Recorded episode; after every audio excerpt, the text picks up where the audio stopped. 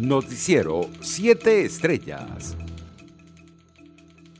El fiscal general de la República de Cabo Verde, José Luis Landín, afirmó que el Comité de Derechos Humanos de Naciones Unidas no tiene competencia para imponer la suspensión de un proceso judicial en curso contra el empresario colombiano Alex Saab, tal y como lo reseñó La Voz de América. Landín expresó, si hay una denuncia de violaciones de derechos humanos, lo que el comité tiene que hacer es investigar y comunicarlo a las Naciones Unidas, pero no tiene jurisdicción para imponerle a Cabo Verde la suspensión de un procedimiento en curso en la Corte. Un voraz incendio ocurrió este miércoles en la Escuela de Estudios Políticos de la Universidad Central de Venezuela sin dejar víctimas que lamentar. Los bomberos del Distrito Capital controlaron las llamas en tanto la comunidad universitaria ayudaba a extraer materiales de los salones contiguos, pues el recinto se encuentra cerca de la Escuela de Bioanálisis con muchos productos potencialmente inflamables. Por su parte, el gobernador del estado Nueva Esparta, Alfredo Díaz, aseguró este miércoles que no basta con que el gobierno de Nicolás Maduro elimine a los protectores en las entidades, sino que deben devolver las competencias que le quitaron a los gobernadores y alcaldes. El vicepresidente de Comunicación, Freddy Ñáñez, confirmó 1.033 nuevos casos y 18 fallecidos por coronavirus en las últimas 24 horas en el país. Entre tanto, Venezuela felicitó a la República Popular China por la celebración del primer centenario de la fundación del Partido Comunista Chino, punto de partida de la gesta histórica de esta gran nación, que hoy emerge como una de las principales potencias del planeta, tal y como lo expresó el gobierno de Maduro en un comunicado.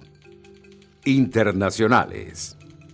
Tras denunciar un fraude en mesa, la candidata de derecha en Perú, Keiko Fujimori, pidió una auditoría internacional a cargo de la Organización de Estados Americanos. De acuerdo con el escrutinio oficial de la Oficina Nacional de Procesos Electorales, OMPE, con el 100% de las actas contabilizadas, el izquierdista Pedro Castillo recibió el 50,12% de los votos válidos sobre el 49,80% de Fujimori, superándola por 44.058 sufragios. Brasil, uno de los países más castigados por la pandemia de COVID-19 en el mundo, superó este miércoles la marca de 100 millones de dosis de vacunas contra el coronavirus aplicadas, informó el Ministerio de Salud. De acuerdo con la cartera de salud brasileña, de los 135 millones de vacunas distribuidos en todo el país desde el comienzo de la campaña de inmunización el 17 de febrero pasado, habían sido aplicadas 101 millones hasta este miércoles. En otras informaciones, cientos de venezolanos golpeados por el desempleo y la imposibilidad de pagar la renta de sus apartamentos debido a la crisis provocada por el COVID-19 dejarán Trinidad y Tobago a mediados del próximo mes. Funcionarios de la Embajada de Venezuela en Puerto España confirmaron que a mediados de julio un barco venezolano llegará a Trinidad y Tobago para llevar a sus compatriotas a casa. Donald Rumsfeld, quien fue secretario de Defensa de Estados Unidos en dos ocasiones y tuvo un papel clave en la invasión de Irak en 2003, falleció a los 88 años esto lo informó este miércoles su familia en un comunicado. Junto al ex vicepresidente Dick Cheney, Rumsfeld formó el núcleo duro de halcones que impulsaron la guerra de Irak hace casi dos décadas durante la administración de George Bush entre 2001 y 2009.